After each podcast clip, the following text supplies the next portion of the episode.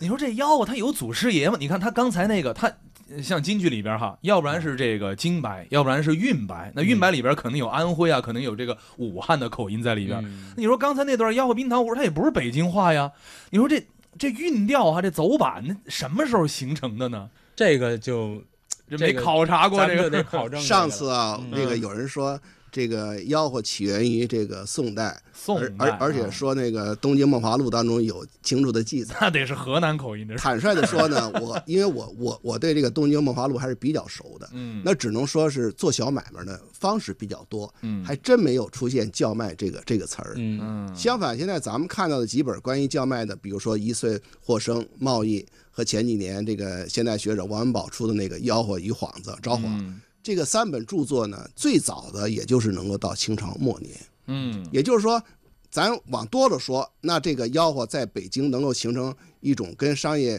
宣传紧密结合的一种手段，最早我估计啊，早不过清朝这个中叶期。嗯，但是是呢，各行各业呢都供奉祖师爷。 这个叫卖呢，有人也说这个祖师爷是姜太公，哈哈， 姜太公卖面好像是说这个要就供开始奉。吆喝了啊，要供奉祖师爷呢，就只能供奉这姜太公了。这个行中国中，特别是北京哈、嗯在这个祖师爷方面有一个很大的特点哈、嗯，他所这个崇拜的不一定是一个实实在在的人，啊，对比如说花卉那个五虎打鹿，他就以这个孙悟空作为他的主师爷。嗯 人说这孙悟空是一个神话人物，跟你有什么关系啊？可是嗯你没想到，第一，这个五虎打鹿，它实际上是一个非常有是非分明、这个路见不平拔刀而起的这么一种仗义的一种传说，嗯而跟这个孙悟空这种是非非常鲜明的这种特色紧密结合。嗯，另外一个五虎棍，他玩的是棍，嗯那孙悟空大家都知道，他也的玩是棍哎，对嗯，啊所以他更多的是从这个